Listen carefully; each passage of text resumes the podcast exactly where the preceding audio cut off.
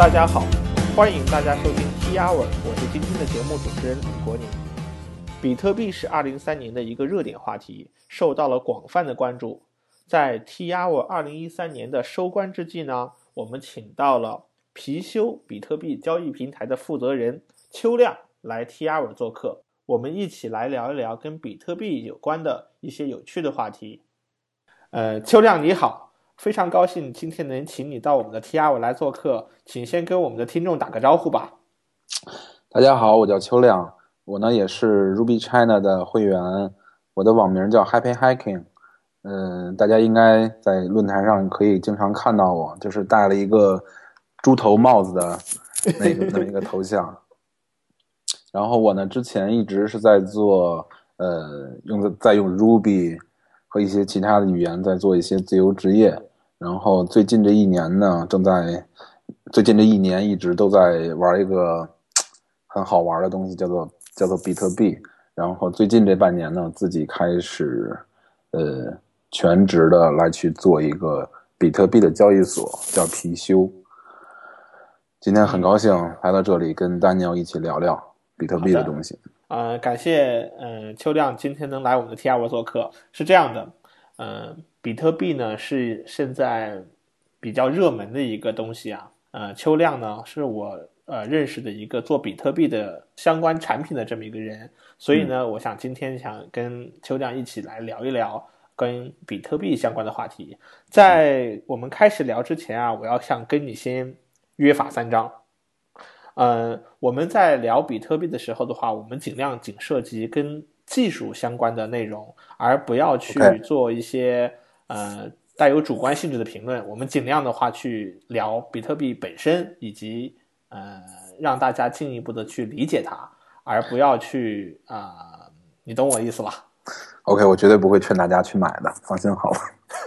好的，我就是这个意思。那你先告诉我，你是从什么时候开始接触比特币的？我接触比特币应该是从今年一三年的二月份，然后一直到现在。哦，那比特币在国内最初被大家所知道的话，应该至少是在两年以前。嗯，对，两年以前有非常小的一撮人在去玩比特币，因为那会儿呃玩比特币的成本相当于很低，然后搞一台电脑就可以呃在那里去挖出几个比特币来，然后可以有就有一小群技术人。然后在那里去玩比特币。嗯，啊，我们我们那个时候的话呢，比特币的话呢，只是在技术圈子上面被大家所熟知，可能有很多人去讨论比特币是什么，呃，如何去玩比特币。但是到了今天，情况不一样了。嗯，我们现在可以看到，嗯，在。全世界范围内，以及在中国的话呢，很多很多的媒体，包括传统媒体，甚至央视 CCTV 都开始报道，嗯，跟比特币相关的一些新闻内容。嗯，我们很明显的感觉到，比特币来了，你不能再像以前这样忽视它，认为它昙花一现，认为它不会有什么结果。对于很多很多人的话，知道比特币。还，但是他不知道比特币是什么的人，我们想今天来一场比特币幺零幺，什么是比特币？嗯，好，给我们讲一讲什么是比特币。嗯，比特币实际上从技术的角度来讲呢，它是一种呃去中心化 P to P 的加密电子货币。嗯。呃，那么从非技术角度来讲呢，那么它就是一个呃，没有任何一个中立机构，或者说没有任何一个集权机构发行的一种有限的一种货币。嗯，说白就是一种，就是没有任何一个中立机构发行的钱。嗯，那然后大家自愿的去。相信它的价值，一起去维护整套系统。嗯，嗯，我觉得这个地方有一个问题，就是首先它不是一个由一个固定的一个机构去发行的一种货币，但是呢，又由大家共同去维护的一个货币体系。那么，这该怎样去理解这个比特币背后的这个原理和机制呢？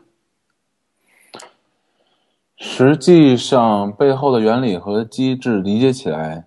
很简单，因为，嗯，就是比特币的发明者实际上是在用二十年前甚至于三十年前的技术来去创造了比特币，实际上并没有什么，嗯，单单单就是单项技术上的创新，它只不过是把一些技术，呃。一直长期存在的技术给结合到了一起，而产生了比特币。嗯嗯。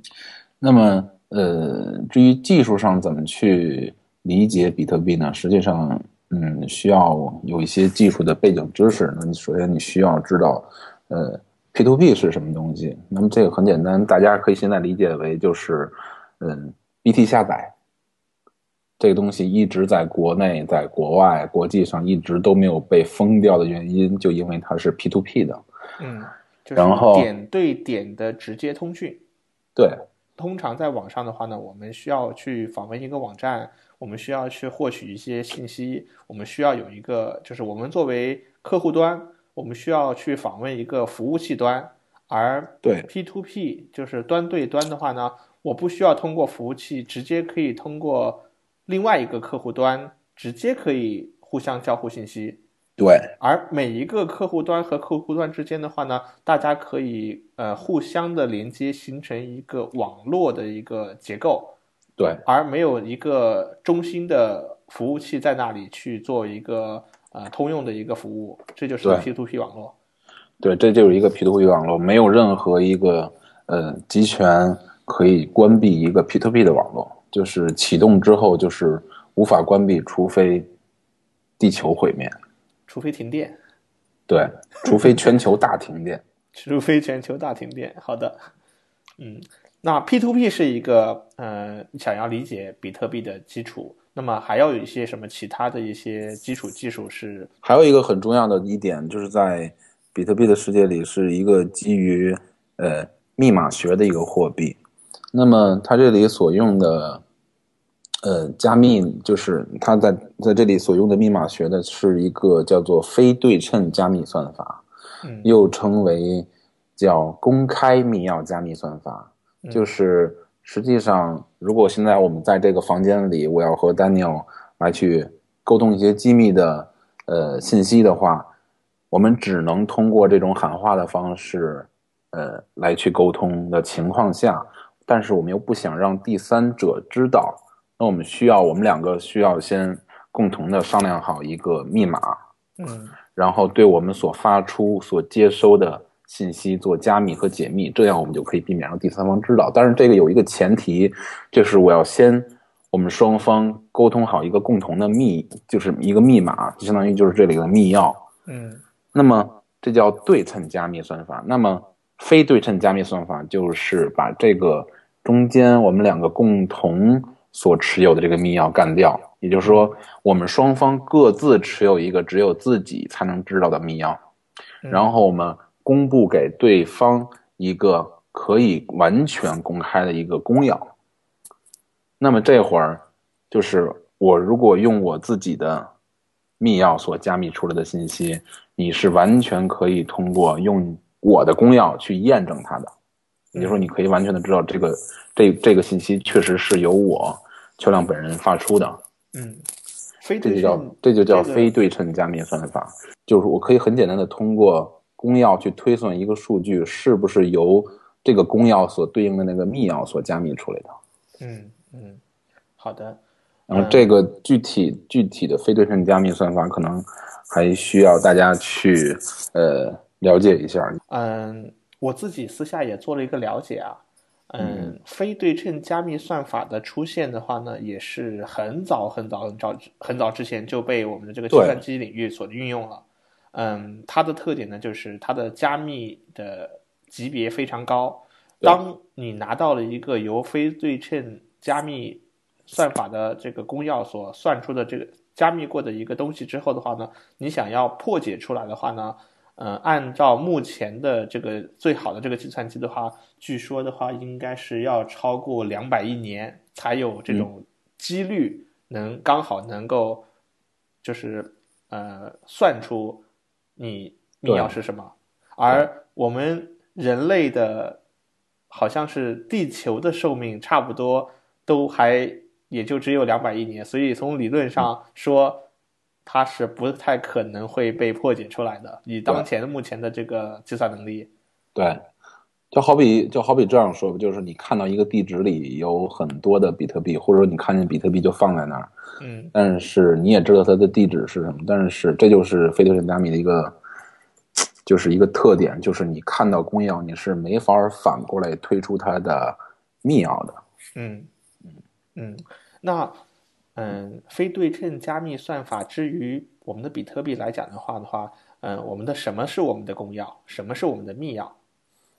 嗯，公钥实际上最后会被呃一步一步转化为大家所能看到的叫做比特币地址，就是大家经常会看到一个以以一开头的一个地址，然后有可能是三十二位，有可能是三十三位的这么一个很长的一块数。然后那个密钥呢，实际上就是代表了你的那笔钱，那个需要你自己好好好好珍藏。它有可能，它现在的就是很长的很长的一串数，就是一个密钥。OK，啊，P to P，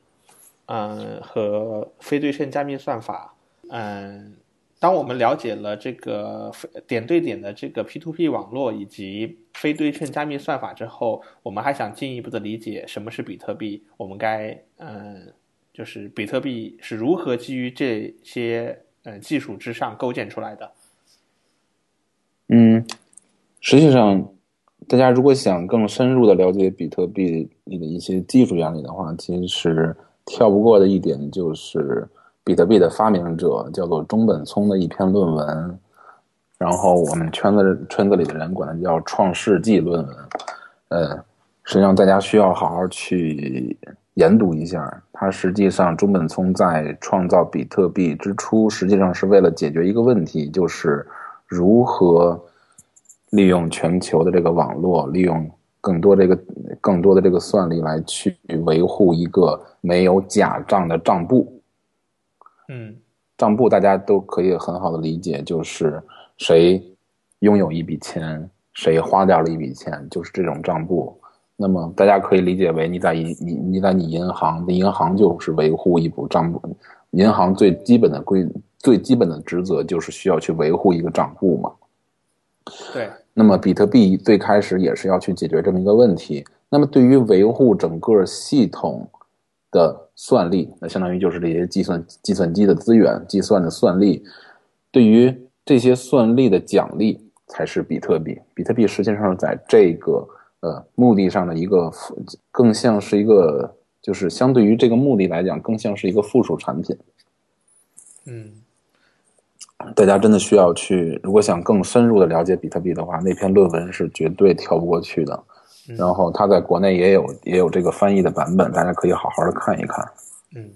啊，如果想要从技术层面上去，嗯，学习理解比特币，一定要去读这个论文。但是呢，嗯，我们的听众的话，可能会有一些人的话呢，他可能没有比较强的这种呃技术背景，嗯，他可能就是看这篇论文的话，里面有一些技术要点，他可能也是看不太懂。能不能在这里帮我们再梳理一下？如果你要去读这篇论文，它有哪些要点？如何去理解这篇论文所要讲的这些内容？然后帮助我们去更好的去理解这篇论文。呃，读这篇论文的时候，首先就要明确一点，就是它的这个标题。它的标题呢，实际上是一种点对点的呃电子现金系统。那么这个系统所要解决的问题就是这个账簿。那么账簿所要呃处理的一个问题一个问题就是。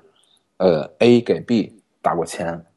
那么如何证明这笔钱是从 A 这方出去的，然后 B 被接收到了，并且这笔钱不会被双花，就叫，然后英文里叫 double spending，就是任何一笔钱都只有唯一一个，呃，相当于是一个 input 以及一个 output，就是呃，你的钱不会被滥用，你的钱不会被花两次。然后你的钱也不会被，也就是在这个世界里是一个没有伪钞的世界。这个伪钞就实际上就是假钱嘛，被刷两次的钱实际上就是假钱嘛。嗯，那么在这里有一个很好玩的问题，就是如何证明，呃，一笔钱属于你是你的。那么这里就会用到刚才所说的那个非对称加密算法，就是如果我在我的地址上，假设说上我假设说我的地址上有钱，我在我的地址上，然后我声明了我的地址的钱要转给另外一个地址，并且把这一整个的这个数据包都用我的私钥进行加密，也就是说，我用我唯一的一个私钥去声明这笔钱要转给。另外一个人，且这个被我被我的私钥签名了，且只有我这个私钥能够去证明这笔这笔钱确实是由我发出的，那么这笔钱就会被转给李四。那么再通过刚才呃一个 P to P 的这么一点的话呢，也就是说这笔交易会被发出者广播到全网，全网所有。在运转比特币的这么一个节点，都会收到这笔交易，他们都会去验证这笔钱是不是由 A 打给 B 的，并且这个 A 的签名是不是属于 A，也也就是说，那个出款地址是不是属于这个签名。那么这样通过全网一个全网算力的一个确认，那么这笔钱就会逐就是会会被一个确认、两个确认，然后到达当达到一个。呃，当达到一个数量的时候，这笔钱就确确实实的从 A 这方转给了 B 这方。那么现在目前全网算力这么高的情况下，几乎可以说做到零确认。也就是说，这笔转账的数据包的广播，你只一广播出去，就会立刻被很多个节点所收到，你就没有更改的余地了。但是或者或者或者我或者我换一个个通俗易懂的一个。呃，方式来干来来给大家解释啊，好比现在我要付款给张三一个，好比说我现在我要付款给张三一一笔钱，然后我现在做一件什么事情呢？我要在一张，在一个呃收款证明，就是一张白纸上，然后写，说我今天什么时间，然后我给张三多少多少钱，那么这个的我。就代表的是我的地址，就是这个出款地址。那么张三就代表的是收款地址，也就是说这张纸上现在证明了一件什么事呢？就是一个地址对另外一个地址进行一个呃划账的这么一个操作，也就是说从这个地址把一些比特币打到了另外一个地址上头。那么这会儿我要去做一件什么事呢？就用我自己的一个公章或者我的人名章来去对这张纸进行盖戳。这个盖戳的过程就相当于用我自己那个唯一不可被伪造的私钥，把这笔交易给签上名字了。嗯，只要这笔交易被签上名字，然后所有人几乎可以认定这笔钱肯定是出自我手，因为没有任何一人可以伪造这个私钥。对，就是在这个密码的世界里，实际上是，呃，没有什么这些真人之间的这些概念的，它都是通过。呃，密码和数学上的一些概念来去对交易进行确认的。也就是说，嗯，比特币的特点呢是，如果我付一笔钱给你，基本上的话，如果我确认支付的按钮被我点下去，我没有任何的后悔的可能，这笔钱是回不来的，并且当我点下去之后的话呢，这笔钱就支付了，而且还不能被伪造。对，没法被伪造，因为没有任何一个人，就或者说别人推算出你私钥的概率是，我们不说它，我们不说它不可能，但是从概率学角度来讲，就你需要很微小的一个概率才能去推算推算出一个一个指定的一个私钥。嗯嗯，我明白了。非常非常非常困难。嗯，好，通俗的说的话呢，这里就是这样一个特点。嗯，不可后悔，不可撤销，并且及时的支付，而且不可作假。对，好，嗯，明白了，嗯，明白了。呃，这里的话呢，除了刚才我们前面提到的比特币基于 P to P 和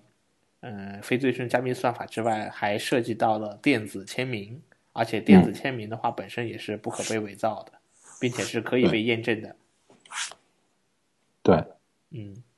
好，嗯，那进一步的话呢，就是当我拿到了这个，就是当我签完名之后的话，我会把这个签名信息广播出去，让全网知道。然后呢，当你如果从全网收到了，嗯，确认之后，甚至现在可以做到零确认，就可以确认这笔交易已经达成。对，嗯，从他的这个论文上，或者是从他的官方上来说的话，他是我一我记得好像说是要有至少六次以上的确认，才能够确定这笔交易是被达成的。这个就跟比特币运行的一个机制有关，就是它有一个工叫做工作量证明的这么一种机制。嗯，那么一开始为什么说六次是一个比较安全的一个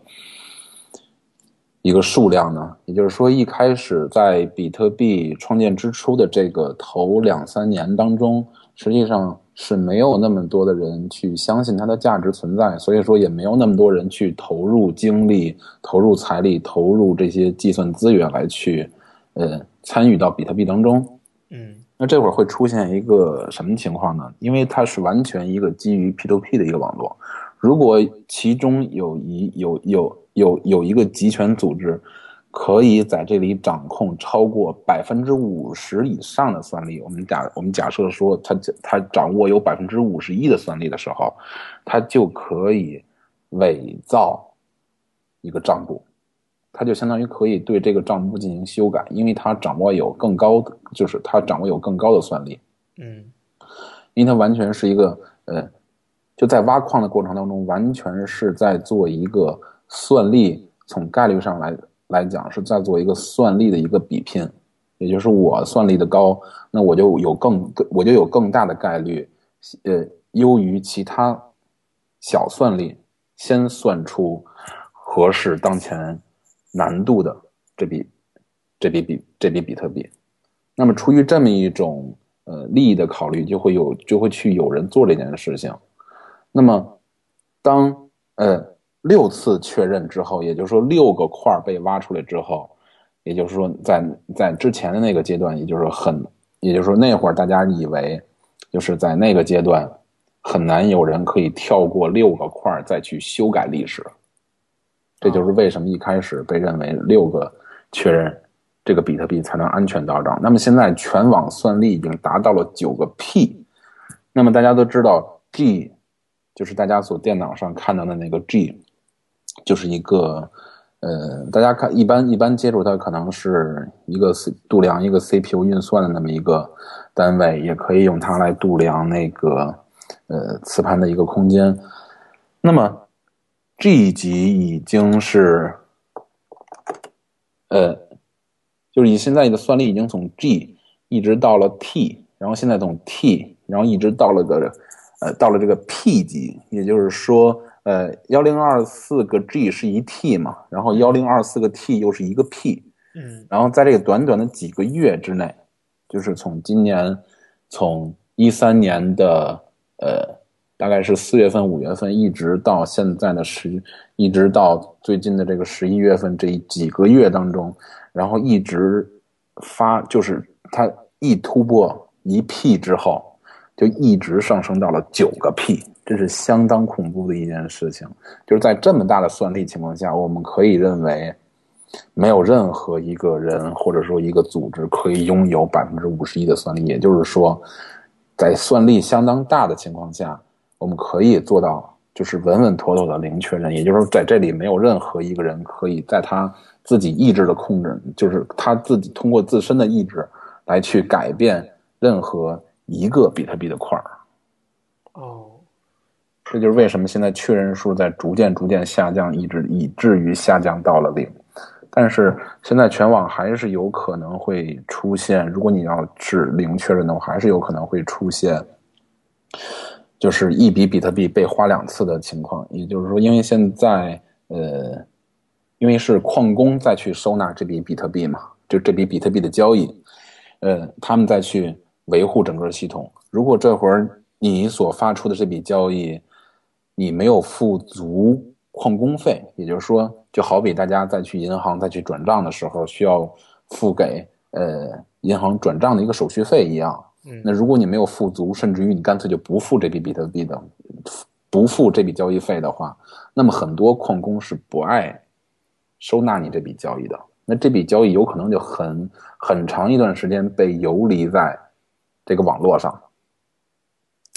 那么当这会儿之后，你又去创建了一笔交易，同样的构造出一笔之前就是被被双花的一笔交易的话，你又付了很多的矿工费，那么这后发的这笔这笔交易会被先于之前那笔去被收纳到网络当中，所以说还是有可能会就是零确认的话，还是有还是有风险的，但是现在。几乎可以做到一一个比一个一个确认，就是可以证明这笔钱就再也反悔不了了。我我重新理解一下这里的问题啊，就是说，是不是在正常的比特币的交易过程中，从一个账户到另外一个账户的话，是可以出现过我同样一笔钱同时去支付给两个账户，但是最终的话呢，由整个系统来决定我的哪一个支付会成功，而另外一个会被失败掉。对。啊，而且这个支付过程中的话，到目前的全网站、全网算力来说的话呢，是取决于，嗯，你前面提到的一个很有趣的一个东西，就是矿工费，能不能跟我们讲一下，这个由矿工费来影响我哪一笔交易会成功，哪一笔会失败，它对我有没有什么样的影响？嗯，其实这样就是先简单的给大家大家介绍一下比特币是如何产生的。那么在可能大家更多的听到的是比特币三个字，实际上，呃，比特币不是不是产生之初就有的，它实际上是为了奖励那些维护大家共同去记录这么一个。没有假账的账簿所做的一个奖励，才奖励出这个东西叫比特币。那么大家怎么去记录这个账簿呢？实际上这里还是之前跟大家说的过说过的那个叫做工作量证明这种机制。嗯，那么大家实际上就是矿工实际上在做一件什么事情呢？他们就是在不断的去算一个算一个数字，这个数字有一个什么特点呢？就是你需要满足。就是整串这个数字，你需要满足前面很多位都是零，那实际上这就是在做一个很简单的一个哈希算法，就哈叫 hash 嘛，就是你需要把一些位数，然后做一些转换或做一些转换，然后产生出来的这个数，就这个数你呃需要满足投了有多少个零，这个实际上是一个，就是如果你真正的算出来了，我就可以认定你。你在一定的时间内，然后去做了一些工作，对吧？因为这个数是很难被模拟出来的，但是它的验证是相当容易的。也就是我可以轻松一眼的就可以看出这个数前面是不是有那么多零。但是你要想模拟出这么一个数，因为它是由算法产生的嘛，就是我如果你要想模拟这么一个数，就是说我直接我拼出拼凑出这么一个数来，也就是说你要你要去作弊的话，是几乎是不可能的。也就是，你需要不断的通过你计算机的去去运算，不断的重复，不断的重复，不断的重复，来去找到这个数，这就叫工作，就是工作量证明机制。嗯，那么如果你进行了这笔运算，那我就，呃，我才承认你的，我才承认你有这种工作量的这这么一个证明。那么最后你拿什么证明？你就拿你你算出的这个结果，就是。那么实际上，所有算力的，所有算力在这里头，实际上就在角逐一件事情，就是，嗯，谁能在别人之前优先的算出这个数？那就是投了满足很多零的这个数。那那么对于呃，对于这个算出的这个人，那么给他的奖励就是比特币。好的，你提到的话就是这个比特币的产生，它是通过计算机去计算这样一个具有一个固定特征的一个哈希字符串儿，呃，对，哈希的这个这一个一串字符，的这个过程，而且是一个角逐的过程，角逐算力的过程，是不是就意味着，如果你的算力越强，你就越有优势；如果你的算力很弱，那么你就不要去，就是你加入这个角逐的话，你的这个胜率非常非常低。对，如果你有更多的算力的话，也就是说你会有更大的概率优于别人先算出来。那么如果你的算力很低的话，譬如说人家一秒钟可以算几千万次，然后你一秒钟你才能算几百次，你肯定没有人家算出来的概率高嘛。所以说，呃，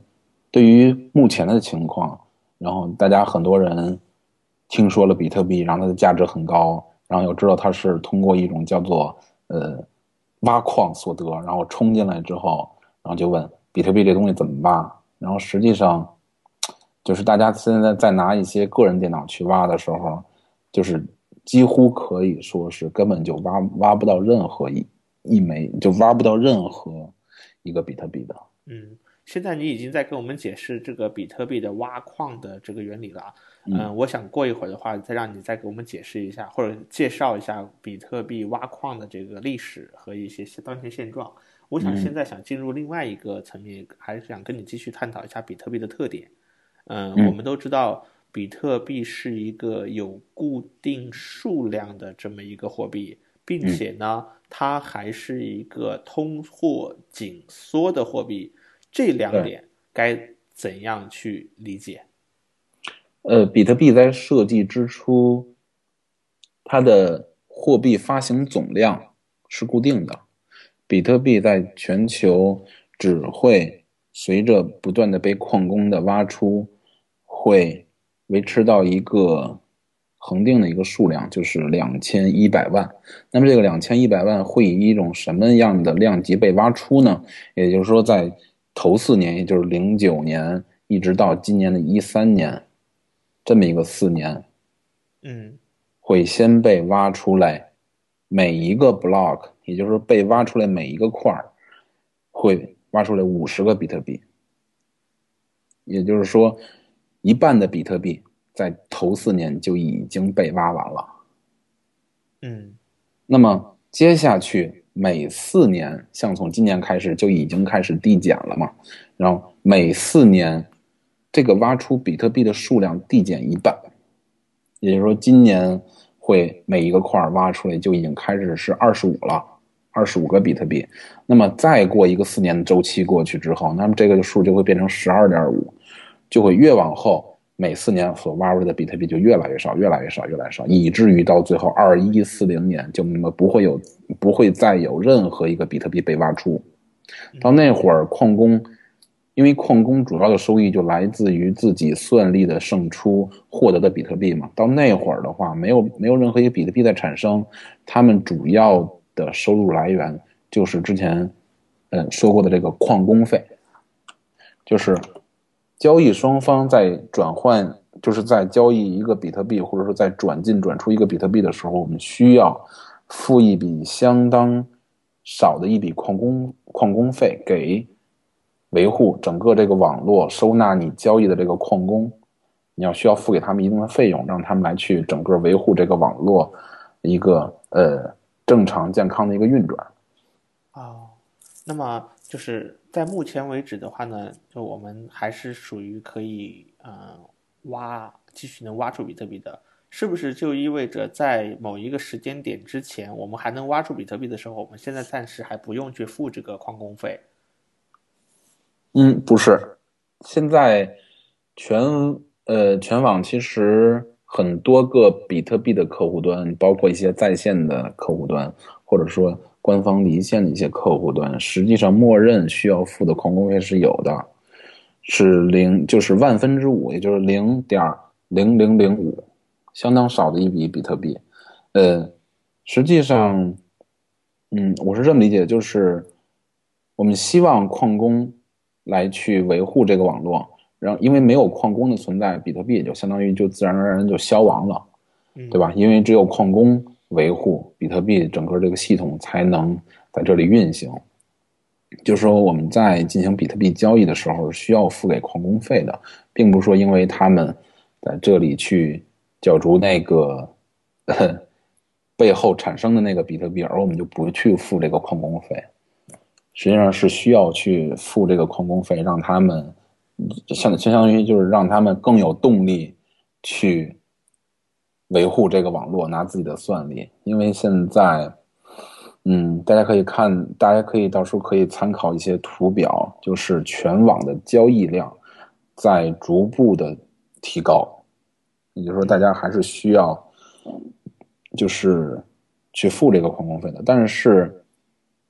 有一个什么问题呢？就是现在的万分之五的比特币，有可能在将来的价值也也也有可能是不是一笔小钱了。然后呢，但是这个交易费是会随着这个呃整个版本的升级，或者说大家共同的这么一个呃商量的这么一个结果，会在不断的不断的下调啊。嗯，因为这个不是一个固定的值写死在程序里，这个是可以随着全网算力也好啊，然后将来比特币的价值也好啊，来去不断的调整的。好的，啊，原来矿工费这个东西其实就是为了对于整个。就是大家在硬件上去计算比特币的，呃，去计算算力的一种奖励，而且它并不是说在将来某一个时间没有比特币可挖了才出现啊，是从第一天它其实就已经有就存在了。对，啊，有可能原来在比特币产生之初，大家大家有可能，嗯，就是为了好玩嘛，因为那会儿就算你不付比特币，也会有人收纳你这笔交易，因为现在交易数量多了，所以说你不付这笔矿工费的话，嗯。有可能很多矿工就不去收纳你这笔交易，也就是为什么很多人不付矿工费的时候，就是从零确认一直到一确认需要经过很长的时间，就是因为，嗯，因为大家在这个在在在这场游戏里，大家都是要去去逐利的嘛，所以说没有人会干一些就是费力不讨好的事情，或者说我出了力气，但是我没有利润可得的这种事情。嗯，好。嗯，我觉得听了你做的这些解释啊，然后我觉得我大概对比特币的这个技术上面的话呢，会有一些更进一步的认识。嗯，但是对于非技术人员而言的话呢，去理解你刚才的这些解释，就是理解你刚才的这些，嗯，对比特币的一些技术的一些讲解的话，可能还是有些困难的。嗯，对于非技术人来讲的话，嗯，你通常会怎样去？嗯，建议他如何学习，如何来理解整个这些东西，如何这么复杂的一个比特币机制。对于非技术人员，我通常嗯会建议他们去从比特币的思想层面上去理解比特币，因为比特币是一次相当于是一次货币的革命。嗯，它是就是自打人们。就是政府开始发行货币以来，呃，人们第一次可以以这种自由的方式参与到其中。嗯，而且比特币很重要的一点就是刚才说的那个去中心化这一点，这是比特币的一个基石。也就是说，没有任何一个集权组织可以完全掌控比特币这个东西，因为大家有可能很多人会拿它跟一些呃。会拿它一些跟一些游戏币啊、Q 币啊做一些对比，实际上这个完全是没得比的，因为 Q 币或者一些游戏币是完全由一个公司来主导发行的，那么比特币是没有任何一个呃这样的机构来去发行的，也就是说，当哪怕说一半的全网算力都毁掉的话，比特币还是可以照样生存。某一个国家，或者说某几个国家不承认比特币的情况下，比特币照样是在这个地球上存在。所以说，如果从从思想、从概念层面上来去理解比特币的话，那么如果能把这几点想透的话，就会对比特币的存在的价值有一个有有有一个认识了，就是去中心化。然后再有一点呢，就是。如果你能够相信一串数字，你既看不见也摸不着，但是它的价值就存在的话，如果你能够想想透这一点，也就是说，你的财富是完全可以被你记在脑子里的，那么这会儿不就是实现了人类史上第一次的财富的神圣不可被侵犯？这点这点是相当就是相当好玩的一件事情。如果呃，就是当当你去理解了它的时候，作为一个甭管是作为一个技术人员也好，从技术层面上了解了，还是说从非非技术人员也好，呃，从这个概念层面上去了解，都是相当震撼的一件事情。比特币就是这么一场。对现对现有金融、对现有货币体系的一种一种冲击，一一次革命。嗯，刚刚我们讲了一些呃，如何从技术层面上去理解比特币背后的原理，以及嗯，对于非技术人员来讲的话的话，如何去看待比特币这件事情？嗯，我觉得现在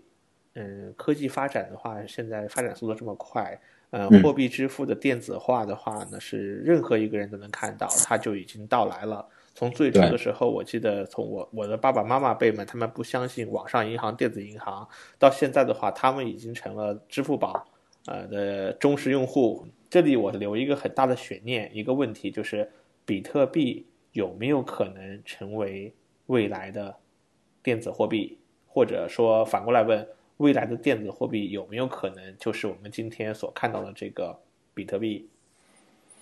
嗯，这个不太好说，因为比特币到目前来看，嗯，还只是一场实验。嗯，还只是一场实验，就是任何技术上的更新换代是非常残酷、非常快的。嗯，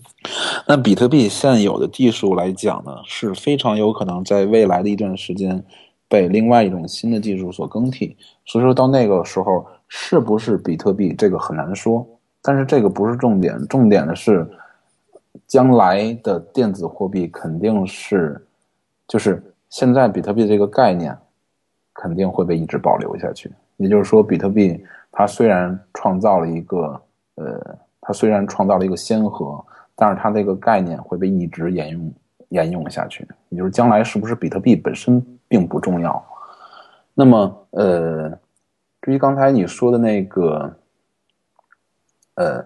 它将来有没有可能被用于在现实世界中去支付？这个是完全有可能的。嗯，但是有一点是什么呢？就是在比特币还没有被挖完之前，它的就是比特币兑换现有法币，就法币就是法定货币，的这个汇率。是会长期以往的这种波动，那么也就是这个时候，大家在一些现实世界当中，就是没法用比特币对一些服务也好、产品也好去定价，这是阻碍比特币呃成为一种呃通用的这种流通流通支付手段的一个一个阻碍。但是这个并不，但是这个并不是问题。如果大家可以想明白。货币本身也是商品，也它是最纯粹的商品的时候，那这个问题就迎刃而解了。也就是说，比特币本身是可以买人民币、可以买美元的，那我没必要说为了它纠结能不能买另外一个普通我们的日常用品而而而担心它。嗯嗯，说了关于比特币作为电子货币的这种可能性的一些探讨之外的话呢，嗯，可能会有些人的话呢，还没有接触过比特币。他可能会想问：那我如何获取比特币？前面我们提到了挖矿，然后呢，我们有提到了挖矿的这个计算力，这也是一个好玩的事情。嗯，能不能给我们解释一下？呃，传统的比特币的获取方式，比如挖矿，以及现在我们该如何去获取？如果我想要一个比特币，嗯，嗯，挖矿是一个。挖矿这件事实际上是最纯，就是在原在在原来那个时代，就是零九年比特币产生之初，大家呃上来就是脑子第一个会想到的一种方式来去获取比特币，就是挖矿。那么挖矿这件事一个演进呢，也就是从零九年一直到一直到今年。也就是今年才开，就今年一整年有了一个巨有有有了一个巨大的一个跳跃。嗯，那么之前呢，零九年比特币产生之初呢，只有中本聪一人再去，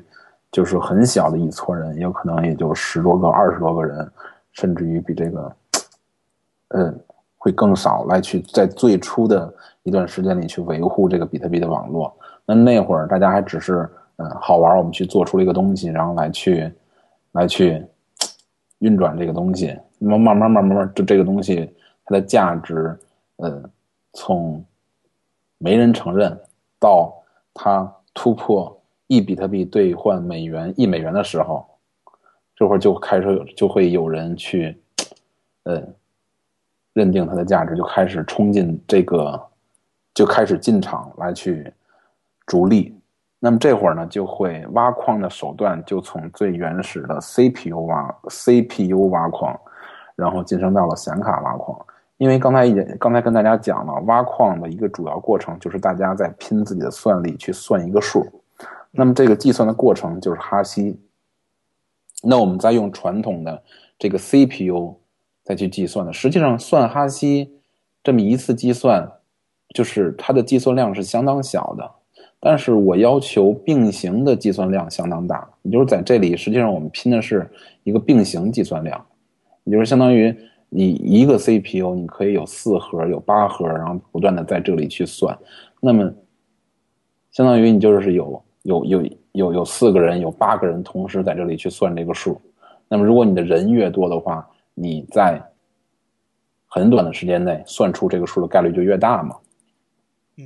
呃，那么现在晋升到一个什么情况呢？就是显卡逐渐的取代了 CPU。因为显卡上有一种叫可编程的一个渲染管线，我们可以在那上来，可以在这个管线上来去做一些编程。那我们也就是说，可以把这个哈希的算法完全的移植到这个管线上头。那么据我所知，就是呃那会儿在打游戏的时候，好像普普通通的一个显卡都有，好像是几百个吧渲染管线。那么几百个渲染管线就会。远远的高于说很多个 C 很多个多核的 CPU，那么一个显卡才几千块钱，一个 CPU 一个多核的 CPU 也要几千块钱，所以说这个量级就不是说能能够不是已经已经 CPU 跟 GPU 已经就不是在一个量级上的，然后再到后来的像这种 FPGA 以及到现在的这种 ASIC 芯片，都是专门把这种哈希的，就是计算哈希数的这个转。计算哈希数的算法，专门的集成到了，已经集成到了电路板上，就是完全在用硬件的方式来去直接产生这个计算，而不是说通过一种 CPU、一种软件、一种硬件上的模拟计算来去来来去做这件事情。就是说，已经把这个哈希算法完全的移植到了硬件上头。嗯，硬件就在不断的、不断的做这个做这件事情，然后。这就是为什么会到现在已经产生了这种 ASIC 芯片，就是专门针对做哈希这件事情设计的芯片，然后专门去流片去去设计，然后设计设计完了之后，把一堆的这种 ASIC 芯片镶镶嵌在一个控制板上，那么这一个小小的板子就会能够，它的算力是惊人的。然后，它就会比原始的那个 CPU、CPU、GPU 挖矿会高出一大截，这就是一个，呃，相当于是一个挖矿的一个，嗯，挖矿一个简单的一个过程吧，一个过程的一个演进。那么，从 GPU 一直到到现在最，就是也就是这个巨大的跳跃，实际上都是在，呃，也就都是在这个一年当中。年这一年当中去产生的，你是说，嗯，在零九年的时候，嗯，可能很长一段时间大家都在用 CPU，啊，用电脑的这个和这个中央处理器来去计算，啊，对，就可以挖矿。但是用了一段时间之后的话呢，大家开开始转到用显卡来挖矿，然后用显卡挖矿就坚持了很长一段时间之后，很快的过渡到用专用硬件。或者用专用芯片来挖矿，它的这个呃升级换代的周期，在今年是不是在今年就完成了从显卡到嗯电路的换代？但这这种升级换代带来了怎样算力的一个提升？每换代一次的话，这个算力提升达到了怎样的一个级别？我我觉得我很想能够有一点更多的概念。嗯，大家可以去网上搜到一些呃一些一些统计的数据，然后看他们那个统计数据所绘出的那个图，可以很清楚的看到，就是因为今年在一三年的四月四月份四月中旬，比特币一比特币兑换法兑兑换美元。是从二三月份的三十美元一路飙升到四月十一号的两百六十美元，也就是说，嗯，单也就是说，矿工每挖出来的一笔比特币，直接就涨了七倍，从二月份一直到四月份。你说原来我可能我可能挖挖出一笔矿，我赚我赚我赚一百块钱，然后现在我直接。然后不知道怎么着，过了两个月，这个直接就赚了七百块钱。这个对于任何一个人来说都是巨大的诱惑。那么，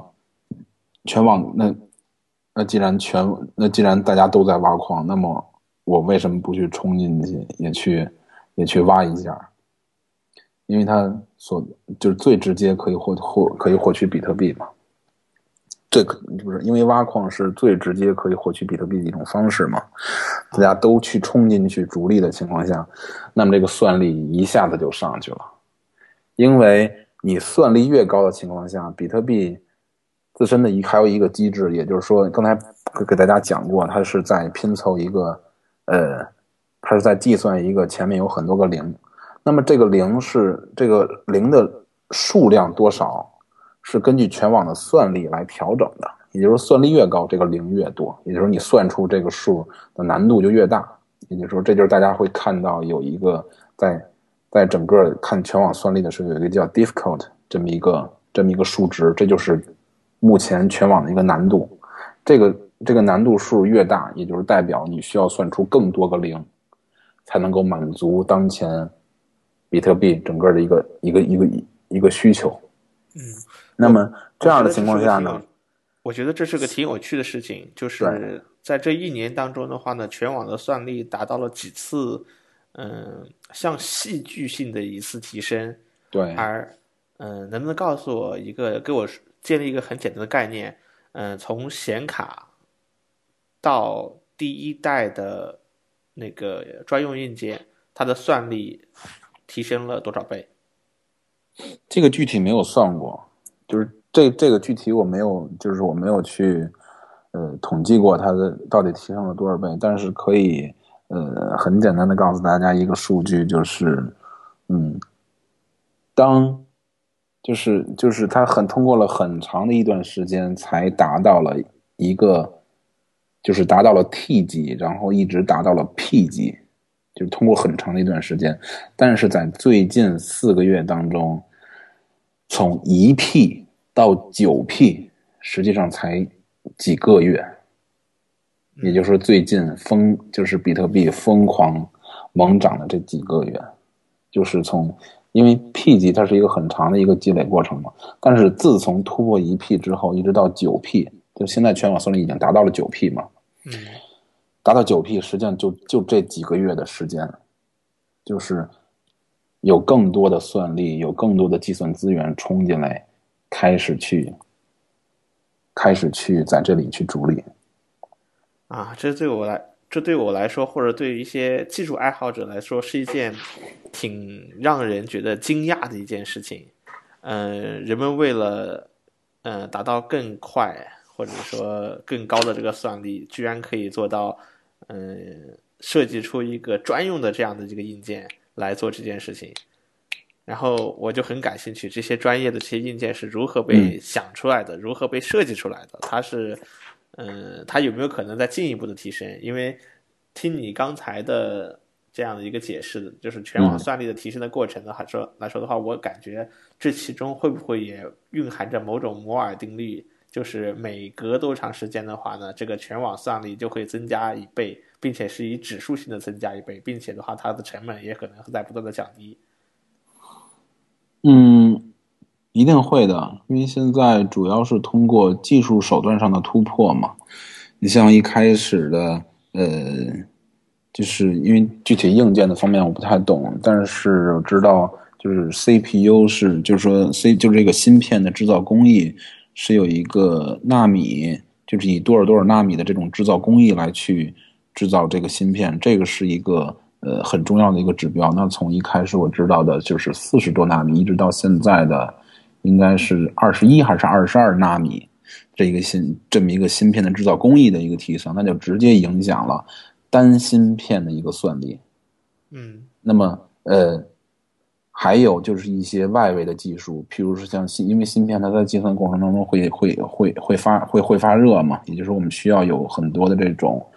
呃。降温冷却的这种技术来去辅助它。那么，当一个芯片过热的情况下，它的算力就不会稳定。那如果有一些很好的冷却技术，可以保证这个芯片在一个呃合适的一个温度，在一个合适的环境下去运行的话，那么这个算力也是从变相的变变相来说，也是一种保证。因为它的，因为它不管它的寿命也好，还是说它算力的这么一个稳定性来讲，都是一个保证。嗯那么这里也是有很多呃技术上的一些演进，那有可能一开始也就是大家直接拿风扇吹，拿各种各样的工业风扇直接吹这些机器，然后显卡上加各种各样恐怖的那种大风扇，然后一直到演进到现在就是水冷，然后是油冷，就是这么很多种冷很多种冷却的技术吧，都在是专门的支持这种挖矿的，就是挖矿的矿业，到现在。很恐怖的一件事，就是已经有人在专门的研究，呃，挖矿集群，也就是，我把很多个阿兹克芯片镶嵌在板子上，然后再把这些板子专门镶嵌在机架上，然后再把这些机架浸泡在一种制冷的设备当中，把这个设备包装成一个集装箱，把这整个集装箱卖掉，或者说干脆部署在全世界世界各地，然后在。在电费相当便宜的地方来去部署这些挖矿集装箱，相当恐怖的一件事情。啊，现在我听到是一个说法，就是啊，对于挖矿这件事来说的话呢，对于普通的人来说呢，想要做挖矿的话呢，已经变得慢慢变得不太可能、不太现实了，已经成为了一个非常专业化的一个领域了。呃，也不是，实际上。随着这种这种挖矿设备、发矿技术的不断更新、更新交替，就是说，大家可以不用去挖比特币，就是自打比特，因为比特币本身是一个开源软件嘛，嗯，自打比特币产生之初，它的代码就对就会不断的被 fork，然后不断的被创造出各种各样的山寨币，那么山山寨币，对对，就是完全就是基于比特币的代码，有可能有些人会瞅着比特币这儿不爽。有可能会瞅着他那儿不爽，然后就对对他进行一些改造，然后换个名字，就立刻就，立刻就发明出了一另外一种币，嗯，然后但而而之前淘汰的这些计算资源，比如说像现在现现现现在现在的显卡就很显然拼不过 ASIC 芯片，对吧？嗯，那么那么那些被淘汰下去的资源就会在这。就会在这些新的币种上，新的这种山寨币的币种上去进行，呃，再次的这种角逐，这也是一个很好玩的事情。啊，也就是说，呃，比特币呢，除了我们现在都知道的一个最初的这样一个始祖的比特币之外的话呢，还有第二梯队、第三梯队，而它们的发展是不平衡的。有的发展呢是在古代，有的发展呢是在近代，有的发展的是现代。嗯，然后呢，如果你的某项技术在呃当下这个比特币上面的话呢，已经过时了，你还可以退回到那些呃刚刚处于萌芽或者刚刚开始发展起的新的币种上去再去使用。对，而且还有一点就是，如果你以个人的一个状态来去购买了一些挖矿设备的话，你是可以加入到。嗯，一种叫称作叫矿池的组织里去，就是就是一起去挖矿。嗯，就好比打打打一个比方，楼上楼下，对吧？楼上楼下都在挖矿，那楼上的老李可能就是老比我，他因为他的算力更高嘛，他老比我先，他老比我先挖出来。那这会儿我就扶不过，我就找我的对门儿，然后我们俩把我们俩的算力加在一起，这会儿会会会会大于老李那个算力资源。我们俩联合起来挖矿，这叫做呃矿池。也就是说，建立一种分配机制，把这些就是结合大家共同的这个计算资源，然后拼凑出一个在单点上更大的一个计算资源，来去在这里去去跟其他的算力去进行这种拼搏。然后，那这个算力的拼搏，就是从原来的一个点到点的算力的拼搏，变成了一个组织和一个组织之间的算力拼搏。对。现在很大的，你像现在很呃，现在算算力的占比有很大一部分都是被这种矿池所去占去了，然后矿池也主要就是集合了这些，有可能他会自己去部署一些算力，然后他集合了更多这种小，就是这种大普罗大众的这种算力，然后他去每挖到一笔比特币，然后按照之前大家所这种在他这个节点上贡献的这个。算力的这么一个配比，然后去把这些钱分给大家，就是这样。会出现这种大鱼吃小鱼，最后呃，就你说这种矿池，它的算力最后越来越大，越来越大，最后嗯，甚至最后呃，大到一个具有全网来说具有一个统治地位的这样一种矿池出现吗？呃，绝对会的，但是在一个绝对会是这样，就是但是在一个。完全自由的一个市场里面，肯定会有，它肯定会是一个，嗯，以一种自由的方式去发展，就是不会有一个完全绝对的一个统治地位。嗯，但是肯定是会朝着这个方向发展，也就是说会有几大矿池，然后共共生，但是又没有一个。呃，集中的统治者说我完全能控制这几个大矿池，为我所用。嗯嗯啊，我听过一个说法，就是当下的比特币的流流动情况，现在大概表现成是这样的：，就是随着比特币被越来越多的人所了解呢，啊，就会有很多人对比特币信充满更多的信心。而这些对比特币充满信心的人的话呢，他们的行为通常就是买入并持有。嗯。然后呢，但是比特币的总量是固定的，那么将来的话呢，比特币的这个流通的可流通的数量的话，嗯，就会越来越少。嗯。嗯。那这样的话，对比特币是有好处呢，还是有坏处？我们现实生活中的我们的货币的话，是通过流通在产生价值的，而比特币，呃，会倾向于通缩，会促使它变得不那么流通。嗯，因为比特币，他们说它是一种电子的一种一种数字货币嘛，就是它现在最小单位是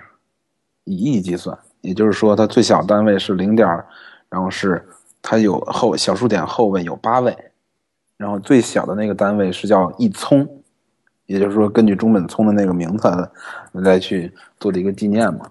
也就是在这种呃完全数字化的这种货币里面，我们不用去担心它的总量是否足够。也就是说，将来世界上仅剩一枚比特币的情况下也是够花的。也就是说，我们完全可以把这个。一个比特币再劈成多少多少多少半然后来去来来去交换它，怎么着也好，就是一个比特币是绝对也是足够的。这个世界上仅有一枚比特币。其实我觉得这件事，然后听我说完，还有一点就是刚才你说的这个，呃，很多人拿它当做一种收藏品，而不是说一种可以流通、可以去买卖、可以去交换的这么一种。呃，货币是吧？对，这里有一个很好玩的现象，就是总会有人攥着攥着比特币就忍不住的，忍不住会就会想卖。就是这个市场里头，它是一个自由的市场，总会有人把自己的比特币拿出来卖掉，也总会有人进来去买这个比特币。所以说，嗯，再有一点就是刚才刚才跟大家也说了，就是如果你能承认。货币本身也是商品的话，那它既然能够买美元、买人民币，那么我们就无需再去考虑它是否能去在市场上流通起来，能够买一些普通的货品。嗯，就是这样。好的。嗯嗯，你刚才说到的话，比特币，嗯，它是用数字特性，可以，呃，甚至可以把它使用到小数点后八位，这让我想到了另外一个极端的反例。就是津巴布韦元这个国家的这个货币的通货膨胀到了一个疯狂的程度，以至于用可能你去买一个鸡蛋就要去使用一个是呃无数个零的一个一张纸币才能去买一个鸡蛋这样的情况。所以我觉得比特币将来的发展会不会出现这样一个挺挺极端的情况？我们要去数小数点会有多少多少个零，然后再去支付。呃，现在是这样，因为现在比特币的价值就是最近看已经是已经到，就是最近这一段时间是一直比较高，在五六千的这个位置，对吧？嗯，实际上现在已经有人在给比特币新取了一个名字叫毫币，也就是说小从小数点往后移三位，我们管这个币叫毫币，但实际上它本质还是比特币嘛，只不过是。一点零零零零几几，这个我们叫移 BTC。那么我们往后移三位，就叫就叫做 EMBTC。有可能就是，就是之后如果比特币它会朝着这么一个方式发展的话，那它的小数点会不断的往后移，不断的往后移，不断的往后移。也许将来就是以聪计算。嗯，我们聊了很多跟比特币的东西，然后呢，我们想下面，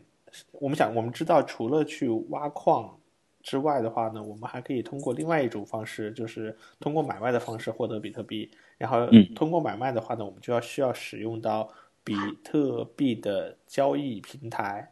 嗯，你最初给我们介绍的话，你做你们在做一个叫做 PCO 的交易平台。但是这里的话呢，我想可以让你给我们再借这个机会给我们大致的介绍一下，呃，国内的。国外的这些比较有名的交易平台以及他们的特点。嗯，呃，国外有名的几个交易平台呢，一个叫一个就是它的英文叫 MTGOX，嗯，就我们管它叫 M，就叫 MarkGox 这么一个交易所。这个交易所，呃，就在比特币的世界里，就就整个这个时间里，它实际上是很就是很很久的这么一个交易所了。它也是目前就是就是一直以来也是就是交易量第一的交易所，嗯，它在历史上也出过很多次事故，然后就一直不断的发展，一直不断的呃发展，然后一直到了今天，然后这是一个国外的一个交易所，它是由一个日本的公司开的交易所，但是它呃主要的这个。呃，面对的对象是在美国，然后像国外的还有一些像 B C B T C E，然后叫 Bitfinex 这些，反正都是一些国外的一些主流交易所。但是对于国人来说，想冲进这些交易所去交易，呃，有很大的困难，因为这些交易所都需要你在呃当地的国家有一个当地的一个账号，也就是说。你在 MTGOX 要交易的话，你就需要有一个美元账户。那么这会儿对于国人来说，有可能是一个很大的一个障碍。那么再来说说一些国内的交易所，国内现在目前，呃，交易量最大的就叫 BTC China。嗯。然后最近这半年，交易所国内的交易所数量形成一个突飞猛涨的这么一个趋势。你就到现在，国内数得上号的交易所就已经超过了有二十家。然后这里主要呃，主要最大的一个平台就是刚才说那个 BTC China，它是做的比较早，呃，好像是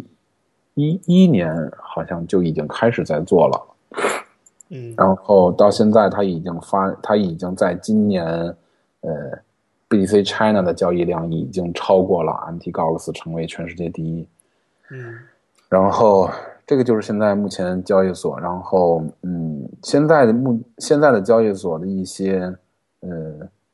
一些交易啊，一些撮合的模型啊，还都是比较原始，就是在呃，现实当中的一些金融领域的人，可能看这个比特币的这些交易平台，有可能都感觉是跟小儿科一样。但是对于目前比特币的这么一个现状，有可能就够了。嗯然后，嗯，现在交易所大家主要就是在上面去挂买、去挂卖，嗯然后通过买卖价格的碰撞，也就是说买卖价格会逐会逐渐的这个这这这种就是呃价格已经就是相交了，然后打个比方吧，相交之后就会被成交，就是这么这么一种交易模式。嗯，给我们打个比方，这样一个挂买挂卖是怎样一个过程？挂买呢，相当于就是现在有一个市场，假设说我们这个市场里卖白菜，嗯那么呢，呃，有人就会带着白菜进来，有的人就就会带着就带就就带着钱，就带着真金白银就进来了。嗯那么这会儿呢，大家就会在这里喊价，实际上这就是一个喊价的一个过程。我说我一块一卖我的白菜，那那边不行，说你这一块一太贵了，我这边我只一块收，我一块钱收白菜。嗯那这会儿在买卖双方不断的喊价，不断的对比特币的这么一个价格的预期的情况下，这个价格会被不断的拉近，也就是说最终会达成一个成交价。有可能俩人聊着聊着就会以一个一块一毛五的价格反正就成交了，嗯，然后那么成交之后呢，大家就开始双方就是开始去交割这个白菜。那在这里，在在在比特币交易所，就是我把我的人民币给你，你把你的比特币给我。那么这会儿实际上大家都是要先把这个法币，也就是这个人民币、美元或者比特币充值到这个交易平台上，也就是说由交易平台托管资金来去进行一个现货的，就是就是现货的意思就是你真你你你确确实实拥有这些嗯现货的一个交易，现货交易，然后价格的一个撮合机制就会在这里产生这个作用，然后让买卖双方达成成交。啊，那这里的话，我我最想问的是两个问题。嗯第一呢是交易所在提供买卖双方交易过程中，它自己是怎样的一个呃盈利模式？另外呢是交易所如何保证我们的比特币的安全、交易安全？交易所主要的盈利模式实际上很简单，交易所最应该赚的钱就是交易的手续费，也就是我在我提供了场地，我提供给你们充值提现的这么一个渠道，我给你们提供了一个保证呃比特币安全的这么一个平台，让你们在这里去进行买卖。那我们应该是在你们每笔成交之后，你们需要把其中成交额的很小一部分交给交易所，来去维持这个交易所的运转，以及是其中的一部分利润。印花税，OK，然后这个是交易所主要的盈利模式。那么国外的一些交易所也都是主要在这靠这个去盈利。那么我们很简单，以现在呃 m a r g o x 一天将近有九万比特币的一个交易量来算的话，那它假设说它的交易手续费是千分之三，它这一天也会，嗯，反正大家去就就自就自己算一下吧。非常可观，非常可可观然后，嗯，但是国内呢，嗯，就出现了一种不太好的一种一，就是或者说出现了一种不太希望让人看到的一种局面，就是什么？大家现在都免费，大家所中国所有的交易所的交易手续费都是零，没有任何一家在收这个交易手续费，就是非常恐怖的一种一种局面。我觉得，但是大家反过来去，嗯大家反过来去想的话，如果交易交易所不赚交易手续费的话，那他还能从哪里去盈利？这个是一个值得大家去思考的一个问题。也就是说，因为你的比特币在他那儿，你的资金在他那儿，如果他这个池子足够大的话，他是可以通过这些呃他是可以通过这些池子里的钱，然后再再去赚到钱的。我让我想到了支付宝，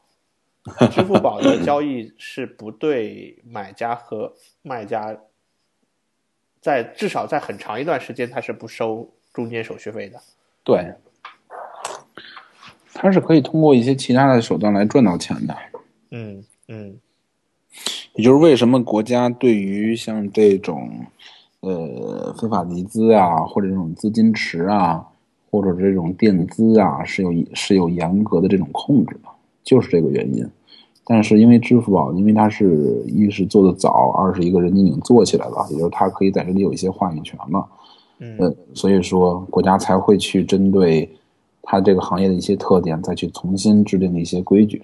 对，再完善一些制度建设啊比。如说，大家在选择一个交易所的时候，如果的如果如果要是说真真是看懂了它，然后想去进行交易的话，一定要选择一家靠谱的交易所。嗯，定义一下靠谱的交易所，这也是我很关心的一个话题。嗯因为我们前段时间我们知道产生了很大量的这种比特币交易所，在你不熟悉的情况下，携款跑路。对对对，就有这种情况，你如何去？嗯，然后前一段时间有一家在香号称是在香港注册的交易所叫 JBL，嗯然后它这里主要做的一种模式呢，就叫杠杆，然后它是一种集中衍生品。实际上呢，就是在这里去交易的客户可以以小博大，就相当于，呃，我没有那么多钱，但是我可以通过一些保证金呀，通过一些杠杆的制度啊，来去做更大的这种比特币的买买卖。那么这个这个时候呢，就是整个交易所携着用户的法币以及比特币，就是整个跑路了。嗯就是观战停止营业，然后这些呃网站的所有者、网站的经营者就是人间蒸发了。嗯然后当时呃就是已经报案的用户的呃就是被携款的总总价值是当现当呃当时报出来是两千万，两千万人民币。嗯然后这种就是，就随着这种事情不断的发生，国家就会开始不断的对它进行关注。然后这次也是因为这次 JBL 的这个事情，然后央视也是多次的在报道比特币嘛，嗯嗯，然后所以说大家一定要选择一个靠谱的交易平台。那么至于说什么样的交易平台靠谱呢？呃，首先第一点，你就要要去审视这个交易所，呃，它是不是能给你提供足够优质的服务，也就是它的充值啊，它的提现呀，是不是足够的流畅？如果一个交易所每天限制你只能提款五十万的话，这个五十万对于大，对于对于大部分人来说还是挺多的，但是对于一些大户来讲的话，这五十万相当少。嗯也就是说，如果他只能限制你提款五十万的话，然后你有一笔资金，你很长时间提不出来的话，这会儿你就会非常苦恼嘛。嗯就是，你就可想而知，他留着你那个钱到底是是是去干什么？也就是说，交易所有很大的一，就是他有，就是他绝对有能力去动用客户的资金去做一些投资，以至于去借贷。但是这个风险，如果交易所自身用这些钱去赚到了钱还好说，如果他赔了钱，就很有可能再次发生 JBL 这种事情。嗯然后一个是服务的质量，第二一个就是网站整体的一个技术水平，因为比特币完全是以一个技术的产物。那么也就是说，你不像原来似的说三五个人，然后有一个点子，然后一些 HTML 啊，然后一些后端就可以简单的搭建起来的。嗯这么一个交易所，它是由，它是需要有一些呃对于比特币的理解，对于一些呃金融层面的一些理解，才去你才可能去开发出的这么一个产品，而也不是说我今天想干一个想干一个事情，然后我找人去找几个人外包一个外包一个交易所拿过来我就能开干的，那这个都是从技术上的考量，然后你还要去考量这个交易所的运营者是否靠谱。就跟之前 JBL 这一件事情似的，就是大家在投入资金之前根本就不会去想说，就是很多人没有去看出这个 JBL 到底背后的人是谁，是啊，对吧？就是说，呃，你像现在很多国内的几几大几几家的交易所的背后背后的这个相当于就是创始人吧，或者说呃。创始人也好，还是说他们的那个负责运营的人也好，现在实际上都是在明面上的。如果你要在明面上，我就不担心你跑路，因为我到哪都能，实际上我能够找到你。你也担心，如果你跑路了之后，你会被别人发现，是吧？对。所以说，呃，交易所背后的运营者一定要是在明面上的人。嗯。反正通过这些呃考虑吧，还有一点就是，嗯，这个交易所是不是？它的交易体验是不是足够好？嗯，然后这个交易所，呃，所内部的运行机制是否足够透明？因为交易所完全是一个由一个公司来主导的一个事情，它没有任何一个监管机构，对，目前没有发展到一个说说像现在的上证、深深深圳这种这种规模的证监会、银监会来做监管。甚至还有保监会、银监会、证监会、银监会，它只不过是从制度上来来去，或者说来去管理。就是说，现在没有一种技术手段来去控制一个交易所，说你这个整个这个交易这个过程是完全公开透明，可以就就就就就是你这个交易过程是公正的，没有任何一个呃这样的一个机构，或者说这么一个。嗯，这么一种机制来去证明一个交易所完全公正。嗯，那么这会儿就会出现一个很好玩的、很好玩的一个问题，就是在比特币大涨大跌的时候，交易所是完全有能力自己先去挂买挂卖的，因为他们完全就是自己控，完全都在自己的控制范围之内嘛。对，这也就是为什么之前很多交易所。在大涨大跌的时候，都出现过停战、观战的情况啊。反正，在这个交易所这个世界里，乱象更多。嗯，所以说，大家就是在选择交易平台的时候，嗯，一定要慎重的去选择。是不是我们只能通过这个交易所的这个背景和这个交易所的这个创始人，或者说运运营他的这些人的一些个人这些背景的审查的方式，来确保这些交易所的信用？有没有什么好的方式能够解决交易所的这种信用问题？我现在对交易所最大的担心，第一是信用，其次就是安全保障。就是交易所一旦出了问题之后的话，我需要索赔，交易所能不能够？做赔偿、信用和交易安全，这个东西目前，嗯，没有哪家，就是有很多交易所，嗯，就是给出了很明确的一个说法，就是我们来保证用户资金的安全，如果出现任何问题，我们来赔偿。但是这个也仅仅是他们的一个，就也仅仅是在没有出事之前的一个说法而已，就是没出事。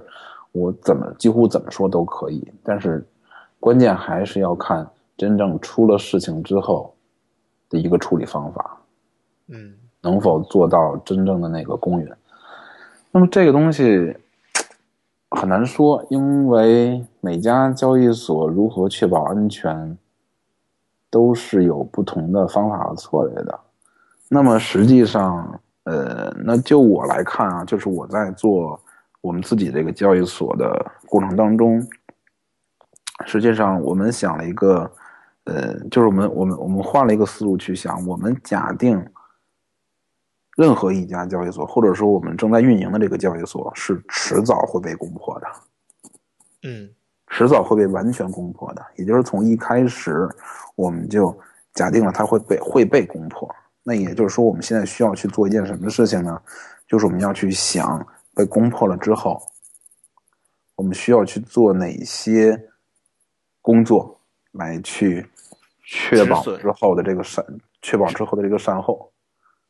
啊，也就是从一开降低损始你就认定失以及妥善的应对，有个预案。对，也就是这样的话，就是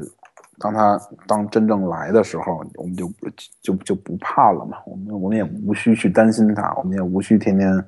睡不着觉的时候，然后睡睡不着觉似的，天天去担心他。嗯，从你前面在介绍这些交易所的交易安全和风险这些分这些方面的话呢，其实也引出了一个比较大的一个话题啊。然后这个大话题嗯因为可能太大了，我我就刻意的没有在我们今天的沟通中涉及，就是嗯，如何确保每个独立的个人在这个交易系统中的这个安全。就是我们有银行卡，然后呢，嗯我们有银行卡有一个实物卡，有一个密码词条，还有我们的嗯密码，并且还有手机验证，甚至还有嗯、反正很多手段了。嗯嗯，再加上有国有银行系统的一个信用担保。嗯，在比特币的交易世界的话呢，至少让我在目前看来，很多的交易的一些风险，由这种人为的风险也好，技术性的风险好好也好，其实蛮大的一个风险都是转嫁到了每一个人的头上。对，就是你自己要去做很多的功课，以及做很多的准备，然后才能够尽可能的从你个人的角度去规避掉一些潜在的风险。对，嗯，所以在现阶段的话，我觉得，嗯，就是比特币还是要还是在发展，我们可能，嗯，在就是接触它的时候，这些东西都必须要提前，嗯，呃学习它，并且充分的去理解它，这确实是一个门槛。对。虽然现在很多人就想冲进来就开始来去做一些比特币相关的一些事情那，最简单的就是如何去挖矿，如何去买。那实际上的时候，这会儿我去，我就是如果我会看到这些人的话，我就更建议他们真的是先别那么冲动，先踏踏实实的去，就是看一看比特币到底是一种什么运行机制。嗯就是它就是在这里到底有哪些玩法，然后我需要怎么去操作这个比特币，对吧？实际上这个是，这个实际上就是一一个一个基础，别到时候说你进来很，就是我投资了进来，然后没两天就把自己的私钥丢了，或者说完全就是发给了一个不知道什么样的地址，就会就不会产生这些问题了。对呀、那么实际上在比特币的世界里，信就是在比特币的世界里，信任二字就是诚实和信任，就是这个概念实际上是相当重要的。嗯就是在这个世界里，信任信信任，要不然就是没有，要不然就是无穷大。就我可以完全信任你，或者说我根干脆就不信任你。嗯就没有一个说没有一个中间状态。那也就是说，我既然可以我给你打比特币，我就可以完全的信任你，对吧？那么在这里就会有一个很好玩的事情：比特币交易所不是唯一可以买卖比特币的地方。比特币自打就也也不是说有了比特币之后，比特币交易所就产生了。最开始的买卖方式就是线下，线下这种人对人、面对面面交的这种买卖。对，然后嗯这种方式就就呃，它的英文就叫做 OTC 嘛，就叫场外交易。嗯嗯那一开始有可能就是玩家玩家之间，然后来去进行一些呃比特币跟实物之间的交换呀。那么第一批比特币的就是有据可查的，就是一个人用了相当庞大的数量的比特币，好像是一万多吧，一万多比特币，好像是个数啊。具具体大家可以去查一查，嗯。买了一张比萨的兑换券，这是已经被呃记载到了那个比特币的历史里了。啊啊，这就是这就是有据可查的第一，就是第一笔的这种呃比特币对于呃实物的这个交换。那么平时也有很多，就原来大家可能就是呃线下聚会的时候利用现金来跟真人这种面对面的这种比特币的交易，因为比特币的发款很简单嘛，如果我见到钱的话，我就完全可以把比特币发给你，或者说我信任你的情况下，我可以完全先把比特币发给你，然后我再等着你给我钱，嗯对吧？那么这会儿就是完全的，就是在一个，就是双就是双方之间需要建立一种一种这么信任的一个基础之上，来去做一些交易。我觉得这种信任其实是自古以来的话就一直存在的，对，而且也是最稳固的一种交易方式，场外交易。对对对，嗯，那我们聊了这么多的跟啊这我们这种交易平台相关的这些话题和有比特币自身的话题之外的话呢，嗯，让我们也搞明白了很多东西。那现在回过头来，让我们简单再进一步的去聊一下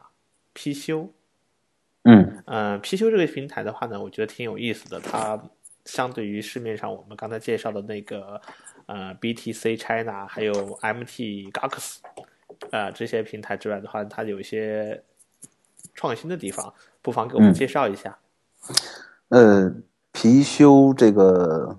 就是两个非常复杂的一个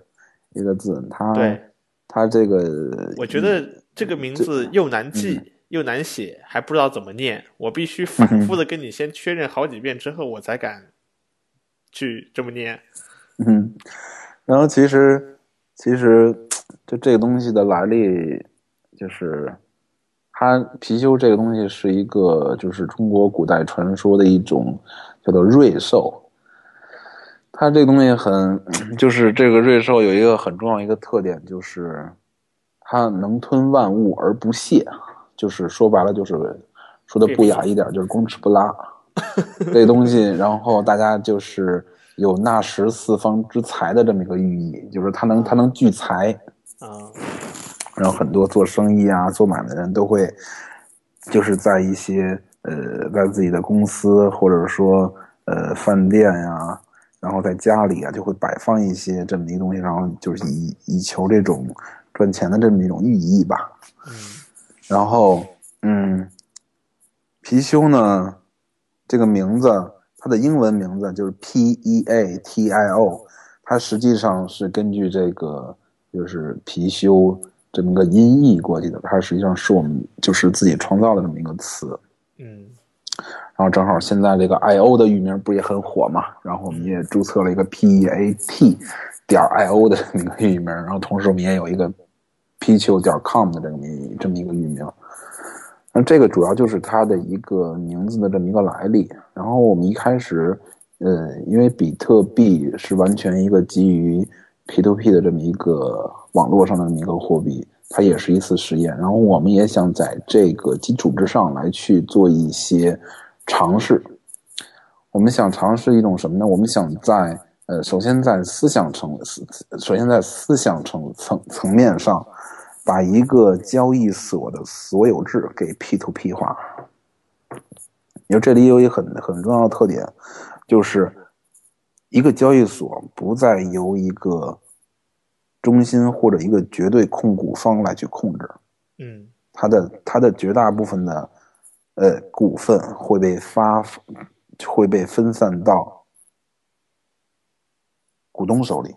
而不是。这个交易所的核心的这个控股方这个公司手里，然后这样的话呢，就是说，呃，任何在这个交易所交易的用户都有权，或者说都有机会拿到这个交易所的股份。我既在这个交易所交易，我也可以通过我交易所赚得的利润来去获取分红。啊，然后这是就是所有制上，然后还有另外一种 P to P 的展现呢，就是。通过这个交易所的源代码的开源，因为开源运动本身也是一场，就是您从概念上想，开源运动本身也是一场 P to P，对，对吧？就是我贡献了一个东西，我现在放出来之后，现在大家都有权利，都有，都就是我们都可以去贡献代码，我们都可以拿来使用，这本身也是一场 P to P。嗯，那么从所有制从代码最终演变到就是真正 P to P 的交易所，然后就是这个这个 P to P 的交易所，一个是从刚才我说的两点，就是这个呃所有制和代码这种思想层面，还有一种呢就是真正技术上的 P to P 的交易所。貔貅最终是要发展成技术上的交技术上 P to P 的交易所，也就是说，嗯，也就是说最后我们会呃找到一个解决办法。让所有的独立的个体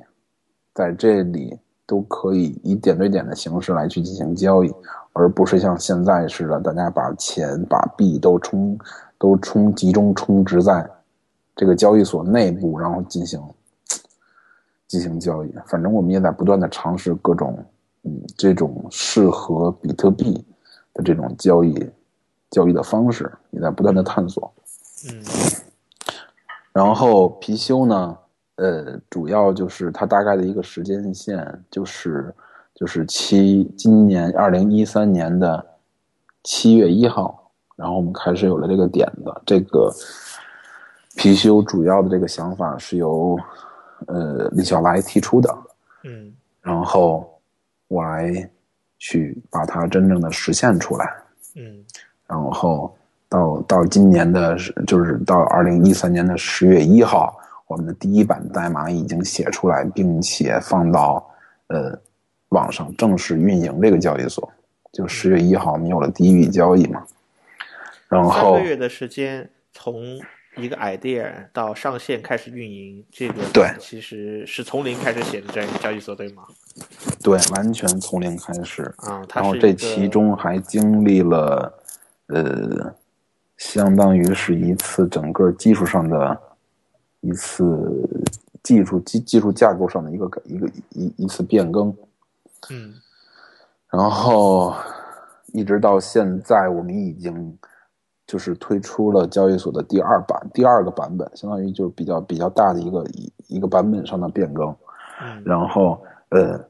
我们打算在二零一四年的一月三号这天，把交易所的核心，然后有一个开源版本的一个交易所给开源出来，然后让所有想想去做交易所或者想去研究交易所代码的人，有这么一个机会，可以去做自己的交易所，可以去研究这些代码。嗯，那然后你说作，然后啊作为我自己来说呢，这些代码，呃，肯定是就就是用 Ruby 写的，因为因为 Rails 开发一个网站是足够快的嘛。嗯，那再以一个开源软件的方式给我们重新介绍一下貔貅这个项目吧。呃，貔貅首先是用 Ruby 和 Rails 这个框架所搭建的。嗯然后呢，我们主要的一个开发人员的一个配一个一个主要的开发人员呢，也都是通过 remote 这种远程协作的方式来去进行开发。那么首先第一个就是我，然后然后我的我的一个合作伙伴呢，他在新加坡，也是这次 Ruby China 呃 RubyConf China 二零一三的讲师，叫鲁威。他现在在新加坡，我在北京，然后我们俩就是这种 remote 的方式来合作，来去不断的推进貔貅的这个代码。嗯那么在这里呢，貔貅代码里我们用了很多的这种付费的这种基础服务，譬如像这种实时通知，然后实时通知的这个 pusher.com，然后还有呃进行邮件发送管理的这种这种服务叫 Mailgun，以及呃进行数据统计的像 StateHead 这种，嗯，还有进行一些服务器监监控的，就 New Relic 或者说 Airbreak 这种东西。那么，在一个金融的世界里，我没必要跟钱去拼智力、拼体力，我们只要呃花钱直接去付费，然后把这些基础服务拿过来，呃集成进来，然后提供一个非常良好的一个基础来去来去不断的在这上去做出我们想要的一些呃，我们会把更多的精力去花在对用户呃对用户有价值的那些真正的功能上头。然后这主要就是目前的一个开发的一个状态。那么其中呢，我们也会呃，其中的这个过程当中，我们也是呃对架构，对整个交易所的这个架构也是进行了几次改版。然后比较重大的一次呢，就是呃，因为之前我用 Erlang 这门语言完全实现了一套交易所的那个核心，然后但是感觉在两个语言就是这种交互上面还是有诸多不便，然后让自己后续的开发很头疼，已经到了一种临近崩溃的这么一个地步的情况下呢，我又完全放弃了 Erlang，又回来用 Ruby 把整个的交易所重新实现了一遍，然后现在就是在这个开源的版本基础之上，我们现在做了一个呃，算是运营的一个版本，也就是说将来我们会开源出了一个一个基础版，就放在这里，然后这个基础版拿来之后可以开启一个呃可以正常交易的一个交易所。那我们在这个基础之上还做了一个，就是我们正在运营的一个呃中国版的一个貔貅。那么这个主要就是目前的一个状况。那么之后呢，我们会考虑，就是因为它将来是一个开源软件嘛，所以说我们会考虑去搭建这么一个开源的这么一个社区，让大家不断的在这里去呃对貔貅进行贡献，然后让大家去一起去出谋划策，把貔貅将来就是引向到一个呃越来越好，可以持续走下去这么一个这么一条路上的。然后靠大家力量，靠社区的力量来去把这个东西不断的往下推进，这个就是目前貔貅呃开源的一个策略，以及之后我们想走的一条路。嗯，啊，这个就是我们在开源路上将要走的一条路。然后，嗯，我们之后也会不断的嗯去搭建这个社区，然后通过社区共同的努力。然后把让貔貅就是能够持续走，持续的走下去。如果各位呢，嗯，对这种 P to P 等从思想上以及从技术上，嗯的这种尝试、这种实验感兴趣的呢，也欢迎大家，嗯，就是更多的关注我们，然后也可以去登录我们的网站看一看，然后也可以去关注我们的 GitHub，我们也会在呃一月三号，就是二零一四年的一月三号这一天。就是创世纪产生五年之后的这一天，然后把最基础的这个版本公开出来在 GitHub 上，然后大家可以去 fork，也可以去下载下来，然后去里面看一看一看，就是一个交易所到底是呃怎么去流转的。呃，就是再提醒大家一句，因为比特币目前，嗯。